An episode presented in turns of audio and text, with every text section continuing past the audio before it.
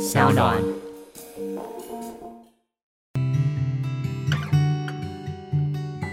嗨，大家好，我是嘉凯，是个导演，也是一个创业家。目前在经营一个名为徐嘉凯共创实验所的线上沙龙，目标是要创造一个自由永续的创作环境。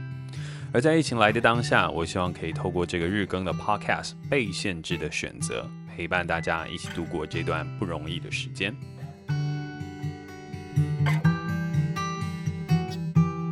好，那我们今天很荣幸呢，邀请到就是我的学长 Edward 来分享他的一天。而他呢，本来是北部医学中心的内科医师，但现在因为疫情的关系，所以目前是负责 COVID-19 的重症加护病房。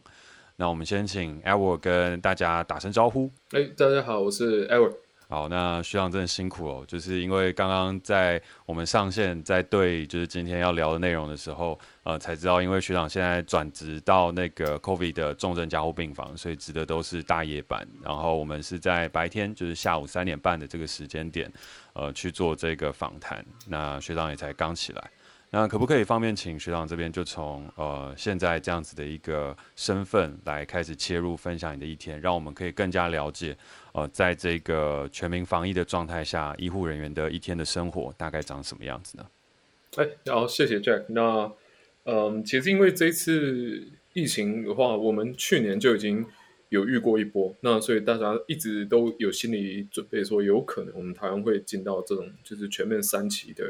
的状态，那大家心里都会觉得说，有可能会变得像日本或是美国一样那样子严重，所以这一波来的时候动得还算蛮快的。我们医院大概在五月中，五月十五号开始真的全面进入第三期的时候，我们就开始改编制，就有些人会变成要负责全部值大夜班，然后有些人负责白天。那这样做的意义，除了分这种值班上下班以外，其实有另外意义是要分仓分流，就是万一哪一天我们被感染了。我不会让全部白天的医师全部一起被我一整票感染，所以我们现在变成说是有些人就是上晚上上白天，然后中间会分隔开，然后每个人使用的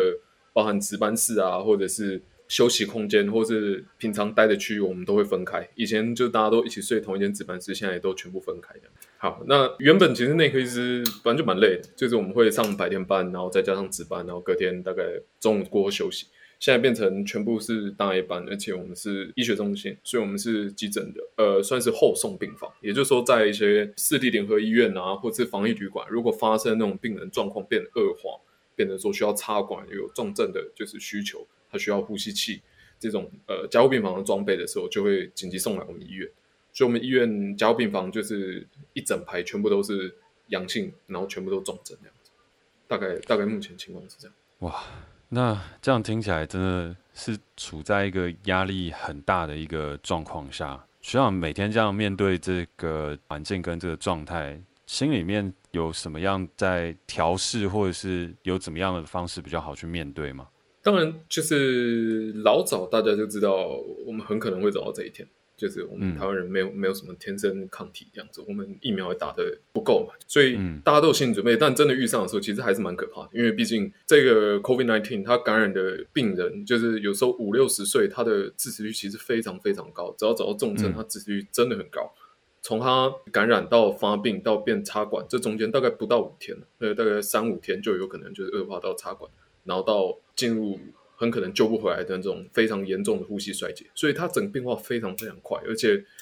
它这个病毒真的是无孔不入啊！就我们其他的医院还是有医师被感染，那些被感染的状态下都是穿着双重隔离衣，然后防护罩全部都在上面的状态下被感染，所以我们心理压力还是很大，因为就是看到病患严重的还是非常严重，那更担心说自己被感染了以后，万一回去会不会传染给自己的家人，或者家里有年纪比较大一点的，会更担心这件事情。所以，我和我很多同事都是基本上这个月是完全不跟家里的长辈接触，呃，不回家，然后要不然就住医院提供的宿舍，医院还蛮好的，就给提供宿舍，我们就自己把自己关起来。所以学长现在是住在宿舍当中？啊，我自己在台北租房子，所以，但我平常因为我爸妈在新竹，就是我这个月是就是尽量避免见到我姐姐啊，或者我爸妈这些。从五月初那时候疫情开始有点变化开始，到现在就是都不会。还没有跟他们碰面，学长真的是辛苦了。哎，那想问一下学长，在这个值班的过程啊，然后还有在面对这整个环境的过程之下，有在医院里面碰到一些什么样温暖的事情啊，或者是一些算好一点的消息吗？或者是一些有趣的故事是可以跟大家分享的吗？我先讲好的，好的，再讲坏的。好的事情，我觉得台湾人很让人心暖的，就是我们台湾人真的超级在意吃的。好多人很在意医护人员没吃饱这件事情，所以我们一天到晚收到什么鸡排、珍珠奶茶、有便当，我觉得很有趣。这或许就是台湾人，我们就很关心人，就问有没有吃饱，然后就是担心大家吃不饱，然后就一直送食物来。这一点还蛮令人就是觉得感谢的这样子。那当然，我觉得另外一个地方是焦虑嘛，嗯，因为我们讲真的有一点点。防疫上有一点点松懈了，我们并没有像国外一样，就是第一波这么这么惨，所以我们一直没有料到会会这么严重，所以包含来的民众也好，就是在筛检啊或什么那些，可以明显感受到他们焦虑，甚至有就是我知道双和医院有那种就是护理人员被被直接攻击的这种暴力事件，那这非常非常不好，这都一再展现的就是说我们其实台湾相当相当的焦虑，对面对这种突然爆发的疫情，我们原本以为。我们可以撑过去，然后就事实，其实我们没有这么这么好运，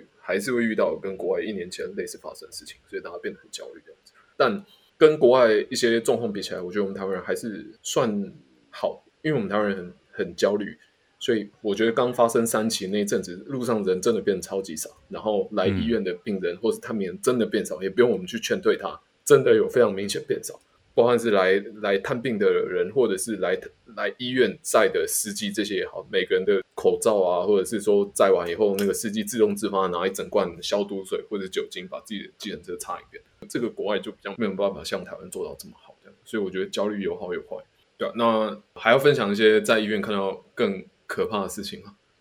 好啊，我怕讲了会不会太沉重了？其实这个节目啊，就是像我说之前请刘轩大哥或者是宝博士啊，还有一些演员朋友，大家来分享他们的一些呃被限制下一天。然后最主要是希望呃听众朋友可以在被限制下的行动当中，就是去享受一些不同的开展的方式。但是我觉得呃今天找学长来一起做这个分享，我觉得也是要让呃我们现在还有这个自由跟还有这个余裕。待在家的这些朋友也要了解，说我们现在还能够享受这样子的一个安宁，就是对我们来讲，其实呃疫情离我们只要待在家，我们就可以呃舒舒服服的好好过好生活。但是还是有人在第一线当中正在为我们努力，为我们打拼。那这些人他们的一天，还有他们遇见的事情，我觉得也是一个好的机会去传递给大家，然后让大家知道说前线他其实是在面临什么样的一个压力和状况。然后我们现在虽然待在家，感觉蛮累的，或者是感觉有一点不方便，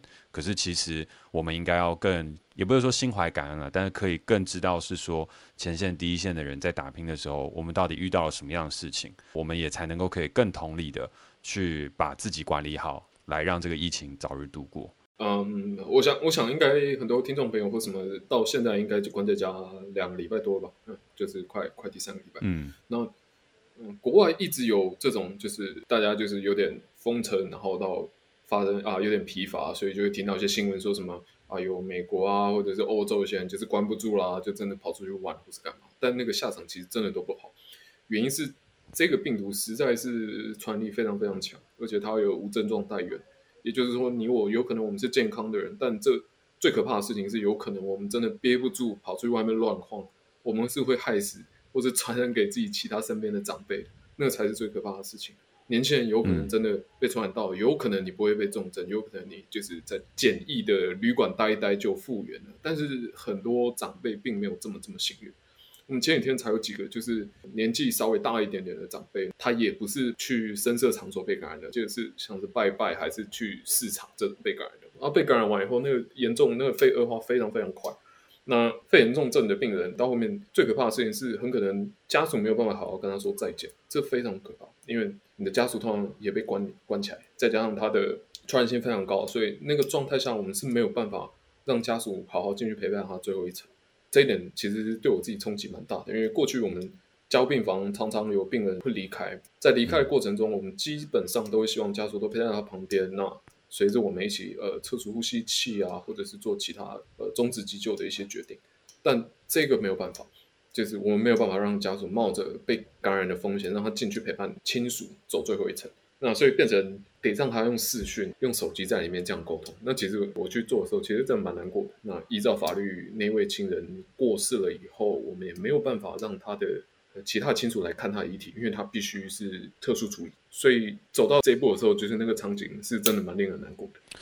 好。那感谢 Ever 学长的分享。那稍微总结一下，就是其实我们在新闻报道和网络上面所看到的这些数字，它其实都是真实的故事，并不是只是数字。死亡人数目前破百，而破百的这些数字，它其实在加护病房当中遇到这个生离死别的过程，它甚至是连好好说再见都没有办法。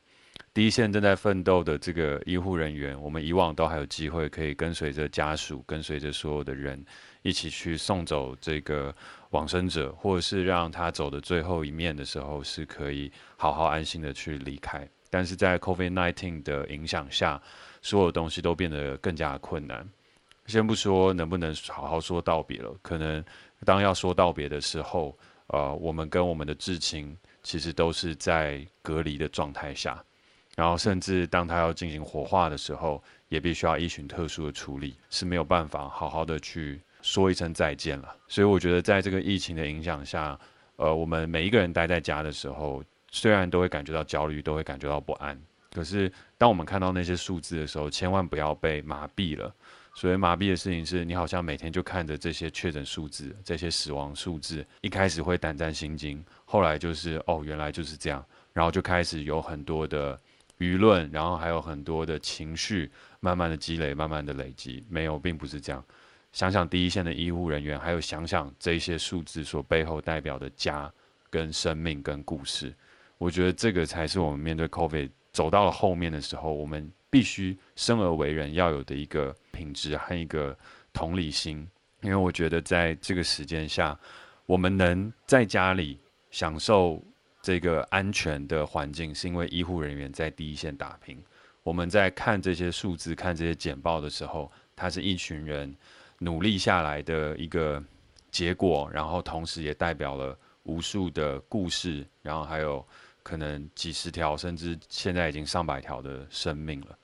所以，我们真的都要用最认真的态度跟最真实的状态来去审慎的去检讨目前我们现在所看到的环境，然后也要。好好待在家，千万不要造成医护人员更多的麻烦，然后也要照顾好身边的家人。再来就是这个环境是非常非常紧张的，所以在紧张之下，人难免都会有一些不安。可是我们一定要去照顾好自己的不安，然后也不要再给这个环境造成更多的影响。好，但是后面的话，我还是希望，因为毕竟学长他是呃医学背景专业，那其实我们在。这个当下的时候，外部其实也有很多人，他们就觉得这个消息就是假消息满天飞嘛。就是我们其实对于疫情的判断啊，对于很多的东西，都是从网络上面各种的口水攻防等等而来。所以呢，这边的话想说，最后啊、呃，我们也转换一下沉重的心情，以一个相对知识性的东西做一个结尾，告诉大家我们可以怎么样去看待这个 COVID-19，还有目前我们从可能从医生的这个专业角度来讲。诶，那我们要怎么样去做好相关的防护，或者是呃，怎么样去判读相关的资讯，会是最好的？以目前的，就是各个国家做的，包含临床试验，或者是其他的一些大型的封城的结果来看，其实真正终结战争的手段还是疫苗。那因为我们台湾特殊的关系，我们没有办法立刻打到这么多疫苗。我们现在是医护人员，然后还有一些就是照护员啊这些，或者第一线的曝险的风险的人先打。那没有打到疫苗之前，唯一的办法就是避免跟其他任何人接触，然后戴好口罩。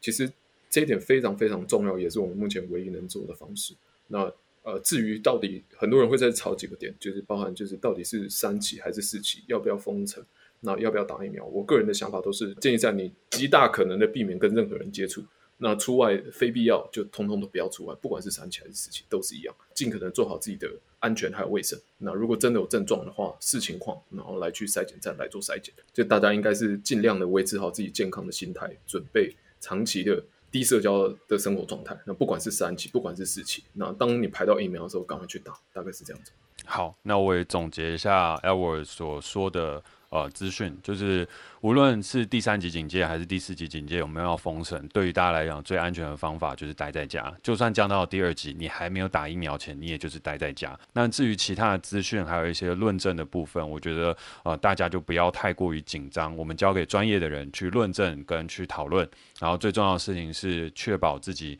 呃在疫苗有得打的时候赶快去打。那中间的话，如果说有一些其他相关的讨论和一些资讯，呃，我相信有心想要理解的人，一定都可以找到呃自己周边的一些医师跟专业的一些朋友，或是找到正确的资讯，然后我们可以多做一些研究和讨论。但是如果说自己并没有很好资讯的查证能力的话，我建议的事情就是记得哦，今天呃我们从 podcast 当中医生所提到的，没事不要出去，除非你有打了疫苗。不然的话，没打疫苗前，好好待在家，尽量避免人与人之间的接触，这就是最最最正确的资讯。最后的话，有没有什么样的东西或其他想要跟听众朋友分享的呢？嗯，我想分享是，其实看美国或是欧洲其他几个国家，他们就是疫苗普及率高了以后，已经开始恢复正常生活。所以我觉得现在这个封城状态是一定是暂时的，不可能是永久，甚至我们需要 suffer 的时间远比欧洲和美国来得短。那因为现在疫苗开发的这些就是最艰苦的过程，已经在去年年底的时候大部分都结束了。Pfizer、BNT 这几款，呃，Janssen，然后还有就是 Moderna 这几款疫苗，它的有效还有实验都在去年底接近完成。所以，我们其实相对而言是在人家疫苗已经开发接近完成的状态下遇到这个状况。我相信我们台湾达到疫苗普及率高的过程，一定会比其他国家来得短。我们还是会遇到。这个全球流行的这个 COVID-19，但是我们会 suffer 的时间是比其他国家短很多的。好，那感谢 Edward 今天的分享，然后也辛苦学长，希望所有的医护人员，包含学长，都能够在这波疫情当中好好保重自己。然后就像刘轩。就是那个时候，我在访问他的时候，我就问他说：“诶，有没有什么样的事情是想要跟医护人员分享？”他就说：“呃，保护自己最重要。就像所有的空难或者是紧急灾难发生的时候，氧气罩自己先戴好，再交给别人。所以，真的也希望所有医护人员要保重自己的身体。那在打仗的过程当中，就是要小心，注意安全。然后，希望。”所有人都是支持大家的，然后虽然有些时候会有一些不好的状况和事情发生，但是我们也相信所有台湾人民大家都是很支持医生，然后也希望学长跟所有医护人员都可以加油。那我们的访问就到这边，感谢大家，谢谢，谢谢大家。接下来的话呢，就要进入到我们今天的哲思观点啦。那今天的哲思观点呢，诚如昨天所说的，我打算要用一本书《A New Earth》呃，一个新世界这样的这本书籍去作为探讨灵性与哲学当中的一个架构讨论。那昨天大概分享了我看待灵性、哲学和科学他们三者之间的关系之后，今天就要翻开这本书的第一个章节，然后我们来探讨一下，到底何谓灵性的探索，有什么样的东西是灵性当中它会指称为一个问题。跟弊病所要去把它拿开，才有机会看到本质的东西呢？那在这一开始，我就要来引用一个他在开头篇章当中有提到的一段话。那标题是这样定义的哦：我们代代相传的功能失调。好，那这是什么意思呢？他是这样写。如果深入去研究人类古老的宗教和灵性传统，我们就会发现，在众多的表面差异下，有两个相同的核心洞见。描述这些洞见时所用的词句可能不尽相同，但它们都指向一个双重含义的基本真理。这个真理的第一层含义是领悟到大多数的人类所谓的正常。的心智状态，其实隐含了一个我们可以称之为失调，甚至是疯狂的重要元素。印度教的核心教导，也许最能够清晰认知这种失调，其实是一种集体的心智的疾病。他们称之为 Maya，M-A-Y-A，幻象之母。印度最伟大的圣者之一马哈希尊者就曾直率地指出，我们的心智就是幻象。好，在灵性探索当中，我觉得它第一点事情跟哲学它有一个相互补充之处。呃，哲学当中我们比较少直接的去称呼我们的本质为何，但是呢，呃，在灵性探索或者在很多呃相关的书籍当中，他在做的第一件事情就是他会把我们的本质与心智分开，就是他会跟我们说，我们本来的这个东西，呃，每一个所讲的东西都不一样了。有些人说是本质，有些人说是灵魂，有些人说是心，blah blah blah blah 都不同。但他反正呢，就会指称一件事情，就是身心灵，这是三个不一样的事情。那回过头来，身心灵这些东西呢，有些人是把身体解释为欲望，心解释为心智，也就是头脑，灵解释回我们的灵魂。那我们。我们等一下在探往下探索的时候呢，这边有一个会比较容易混淆的名词，就是心智。我觉得这个心智的话，呃，在大部分的时间点，我们可以把它看作为他的头脑，就是我们人嘛。如果分身心灵的话，那我们的身体与心，它就是所谓构成了头脑的这一块。那所谓的灵呢，就是我们的本质以及灵魂。那我们就把身心结合在一起，然后把灵归为一块。然后把身心这件事情呢，我们可能用几个名词来代称，就是指我们的头脑、我们的心智，或是更延伸往下，我们把它称之为我们的小我也可以。好，那这边呢，我们在聊到我们的这个心智是所谓的幻象，以及它可能有病的时候呢，我们必须要往下延伸，再从它下面一段去切入，我们才有办法去做一个更完整的探讨。它下面当中有一小段是这样写的：人类。这种病态的集体显化，就是人类的核心状态，构成了人类历史的主要部分，也是相当程度的疯狂史。如果人类的历史可以用一个人的病例来比喻的话，那诊断将会是慢性偏执狂妄想症，症状有谋杀、极端暴力和残酷行为等变态癖好，对象则是他所认为的敌人，他自己的无意识向外投射出的敌人。他是一个犯罪倾向的疯子，但偶尔会有短暂的时间清醒时刻。好，那聊到这边和分享这本书当中的片段文字到这边，我相信大家就会。呃，一起都会有一种小小的感悟哦，就是那个感悟，就是灵性相关的一个探索书籍。他们在描述跟讲述事情的时候，真的常常会有一些咬文嚼字的部分，就是他乍看之下想办法要用一个哲学的方法来跟你推导，但是因为他的文字其实没有办法表现得如同哲学一般的严谨。尤其是很多时候我们在探索灵性的时候，它是部分比较像是所谓禅宗的一些寓意和你无法言传的事情，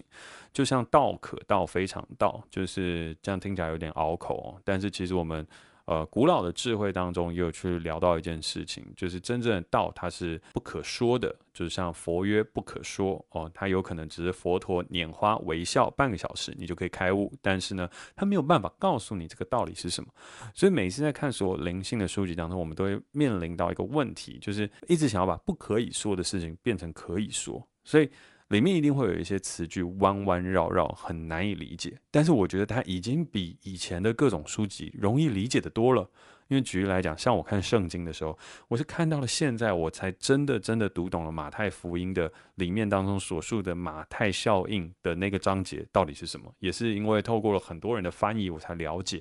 啊，原来他所说的是这样子的一个事情啊。他透过了一个故事讲了一个这么大的道理。那更别说佛经了。佛经真的是我每一次在念经文的时候，我真的真的发自内心都不懂他要跟我在讲什么。有些时候他只是唱名菩萨的名字而已。那唱完菩萨的名字之后，我到底可以得到什么样的义理？我真不懂。然后从这边呢，我们还可以去推论老子的《道德经》，然后还有很多的经文，我们都会遇到类似的问题，就是他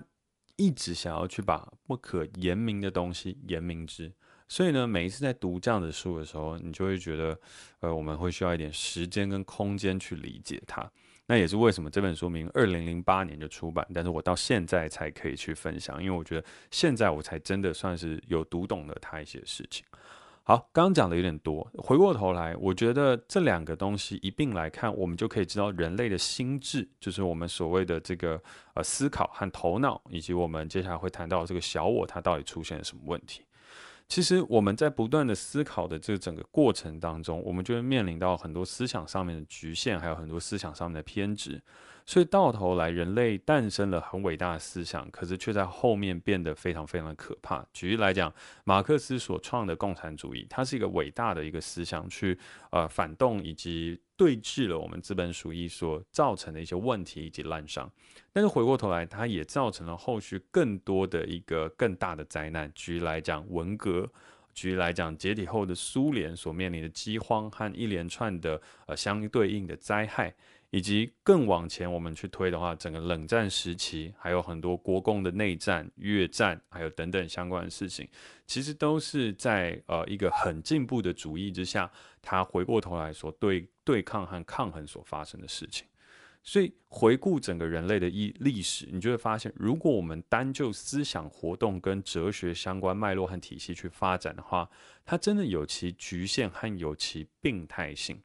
常常我们都说，并不是笨蛋和并不是最 naive 的这一批人，他去挑起了战争或创造了一些问题，反而都是那些最聪明、最厉害的人创造了最大最大的问题。而这个最大的问题和状态，就是来自于他们往往会过度偏执于我们目前身上所具备的小我的状态，而到后面呢，他们就会逐渐的失去了自己当中的一些。呃，本质，然后甚至到头来，他会遇到一些更大更大的问题。那这个更大的问题，就是我觉得后面我们大家可以花一点时间去讨论的。但是呢，在接下来，我们从一个比较宏观的视野，就是从人类的视野去看灵性探索这件事情。我们前面大致上可以了解到，哦。呃，人类当中，我们要把灵魂跟心智切开的话，其实我们的心智是有其缺陷的。那这个缺陷怎么证明呢？我们从历史上可以证明得到。那怎么样去启迪我们的心智，去触碰灵魂的深处，让我们变得更加的开悟，或者是让我们变得更加的自在呢？那这一整块事情，它真的必须要离群索居才能够做得到吗？其实不然。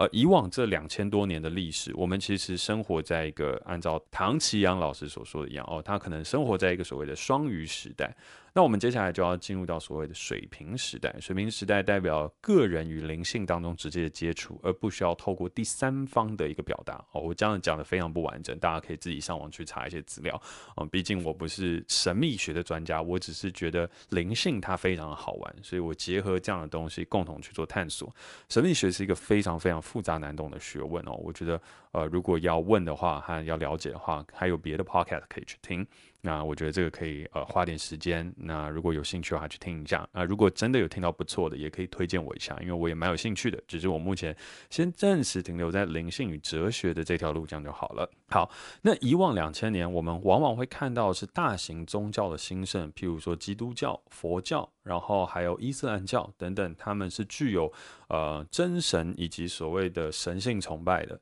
那在这样子的一个体系当中，我们去得到灵性的向外的探索。我们借由牧师，我们借由呃和尚，我们借由师傅，我们借由住持，我们借由很多的长老，来一步一步的去探索我们跟自然以及神界之间的一个关联，然后进而去启迪我们灵魂当中的本质。然后呢，最终去达到灵性探索的目的。但是最近不一样了，我觉得自从两千年开始的时候，人类的灵性探索更早、更早去推的话，我觉得从嬉皮年代就开始了。当我们对物质和资本主义进行到一个反动，开始向内探寻我们所匮乏的真正所需的时候，它开启了一种心灵之间向内探寻的灵性连接，而并非是要借由外部的角度去探索。而就在这个时间点当中，神学与哲学。结合了，而它就变成了一个衍生到现在我们所谓的灵性探索，而灵性探索也不若以往当中与科学那么样的背道而驰，它更加的是注重科学，甚至是以科学的精神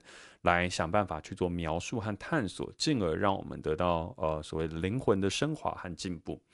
好，那回过头来，这样子的东西放到显著的历史和显著的事实上面，我们可以看到的是什么？看到的事情是，西平年代后，其实美国，尤其是西方人，甚至是欧洲人，也都一样，他们到了印度去做了很多的禅修，他们开始去寻求东方的哲学和东方的义理，来去解答他们人生当中所无法去回答的一些困惑。所以，比喻来说，哦，就像前一阵子有一段时间非常流行的奥修。那也不是前一阵子啦，其实流行很久了。那只是因为他之前上 Netflix 有一个叫做“呃疯狂的国度”吗？还是什么的国度的一个纪录片，然后就有在讲说奥修这样子一个禅修的宗派，他所引发的一个事情。从那个纪录片来看的话，奥修这个宗派它其实是一个邪教，因为它引起了一个很大的一个纷争。但是从另外一个含义当中来看，和他所做的一些事情，他的确引领了一些禅修往前去做发展，甚至包含到现在还是有很多的人在透过奥修的书籍，在接触到所谓的灵修跟禅修的一种境界和一种可能。那除了奥修之外，其实我们也看到了有很多的禅修宗派出现，甚至包含像是目前我们最广为人知的西父，就是师父的这个法门。那当然呢，这些东西到了后面的时候，它都衍生了很多的争议。可是不得不说的事情是，很多时候在我们去描述跟讲述这些事情的时候，他都有说所有的。东西都是本自具足，我们要向内探寻。只是到后面的时候，难免有一些世俗的东西，难免会有一些奇怪的东西开始衍生，所以就造成了很多现在的呃灵性探索变成了一个所谓的很可怕的邪教组织，或是造成了一些破坏或伤害。但是不变的事情是，这些的宗派跟法门，它更多更多的东西都开始不断的向内探寻，然后甚至有很多的个体。他不需要去借助这些法门，他就开始自己的一个灵性的探索，所以催生了现在灵性探索变成一种个人的一个修行，而并非是一种集体的状态。而在书中当中，它有一个小小的总结，它上面是写哦，目前正在兴起的不是一个新的信念系统，一个新的宗教、灵性意识形态或是神话，我们其实已经走到了神话、意识形态以及信念系统的尽头了。这个转变比你的心智内容和思想的转变要来得深。事实上，新意识的核心就是超越思想。你会发展出一个能够超越思想的新能力，它同时能让你领悟到你的内在有一个比思想更为广阔无边的向度。好，呃，这句话依旧复杂。那我自己想要引述的事情就只有一个，就是。现在的年代跟以前不一样，现在的灵修跟现在的这些东西，它其实带来的是更多关于个人的成长。所以我为什么会在今天开始去从这样子一个角度去分享呢？就是因为我觉得在呃 COVID-19 的这个时间点当中，我们很适合在慢下来的时候，逐步开始去向内探索。因为我们一直不断的对外去虚索无度，我们想要呃进步，我们想要经济活动更成长，我们想要受人尊重，我们想要在这个世界上拼搏。可是，如果我们趁着这段时间点，花两三个礼拜向内探索，因为至少我们知道嘛，就是在六月二十八号以前，我们都还是被限制的。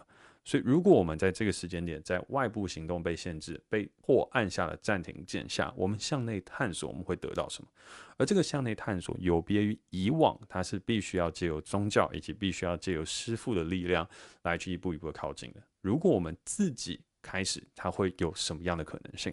所以我今天开始的这个一个新世界的这样的一个导读，以及灵性和哲学的一个探讨和分享，它其实我觉得也是给自己一个。小小功课吧，就跟所有的听众朋友一起花十到十二天的时间去做相关的探索。我们也只能说探索啊，不能说是升华，因为不确定能否得到升华。但我觉得肯定的事情是，它可以有所探索的。而且就因为这样，所以呢，接下来呢，刚好也就要进入到最后的一个 part 分享，就是分享我的一天哦，也是我自己 最容易忘记的一段。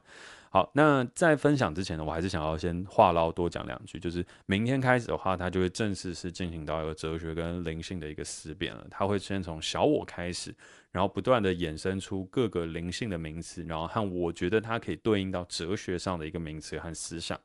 那从昨天我们探讨的一个灵性、哲学、科学三者交错，然后我们今天再从灵性的放到人类上面的一个宏观上面去做一个位置的定义。那明天开始，他就不断的向内探索。那虽然中间可能会有一些虚无缥缈的地方，但我觉得那是讲灵性无可避免的所在啦。毕竟道可道非常道嘛，你去看所有的禅宗故事，都讲一半，你也还是听不懂。所以中间一定会有一些说不清道不明的地方。但是我们就用感受的。好，那回过头来的话，我就要讲我的一天了，就是。为什么刚刚是说，其实也借由这样子去跟大家一起前进呢？是因为，呃，也因为我要一起去跟大家分享关于这样子的一本书，然后也要分享我自己呃思索灵性的东西，所以呢，我也就必须要把我自己更多的时间空出来，来去向内探寻。所以我现在每天晚上会空一个半小时时间做完整的阅读跟摘要，然后早上的话呢，则是会花一个小时去撰写，就是每天要发表在徐嘉凯共创实验所上面的电子报。那在这样的一连串的过程当中，中间不断的静心，然后产出，静心再产出，那就可以让这整块东西和这整个生活变得更加的规律，然后也希望可以跟着大家一起往前进步。那同时呢，除了在去看书跟思考之外呢，我最近跟编排了一套塔巴塔三十分钟的歌单，要来去做健身。那塔巴塔是一种间歇运动哦，它在四分钟，然后每次动二十秒，休息十秒，二十秒休息十秒，所以一组四分钟的塔巴塔，它总共有八组动作。然后这八组动作，我自己做的事情是深蹲、分腿蹲、开合跳。然后还有一个是手肘碰膝盖，就是你双手抱头，然后右手的手肘碰左脚膝盖，然后等下再相反过来。然后我把它称之为这个动作叫手肘碰膝盖。如果有人知道正确名称的话，欢迎在 Apple Podcast 留言给我。然后接下来是仰卧起坐、伏地挺身、棒式波比跳。好，我一次塔巴塔四分钟，我总共会做两个循环，就是八分钟，然后休息三分钟之后再八分钟，休息三分钟之后再八分钟，所以我总共会跳。八三二四二十四分钟的塔巴塔，然后我在最后两次的时候，我真的是累到炸，真的爆汗不夸张。但是我自己也是觉得还蛮爽的，就是每一次在动完了之后，脑袋当中都会有一段时间是空白时期，然后我觉得那段时间就是我自我头脑修复一个最最最佳的时间。那最近当然也还是有煮一些菜，但是看着。脸书上以及 Instagram 上面的朋友，有些人真的已经进化到特级厨师，所以我也就懒得再分享我最近到底做了什么菜。不过有一个好玩的事情是我真的可以分享的，就是因为我一直都在用 A7，就是一台摄影机，就是单眼相机啦，在录音。然后我最近就想说要把它接回电脑，所以呢，我就开始研究电脑上面的一个录音器材跟设备。所以前天呢，先去买了一个分接线，插上去坏掉了。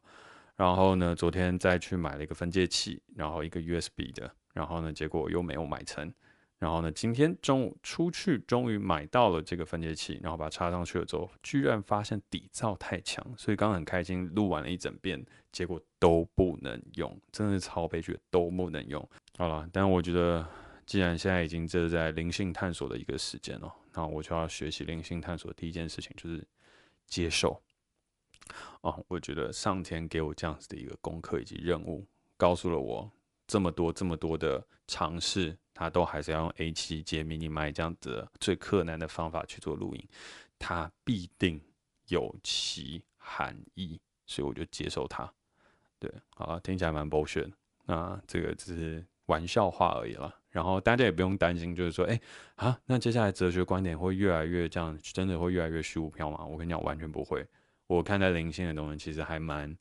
蛮有自己的一套哲学观点和可能的反思，然后其中也会呃分享很多我个人的经验，所以也希望可以借由这几天的旅程，然后跟大家一起去走过一趟，然后在闭关出来之后，疫情结束之后，我们所有人也都可以更加的焕然一新。感谢大家收听今天的 Podcast，我是徐佳凯。而如果你想收到我每天所撰写的电子报或参与我的行动的话，欢迎点击资讯介绍栏上的链接，加入徐佳凯共创实验所。我们明天见。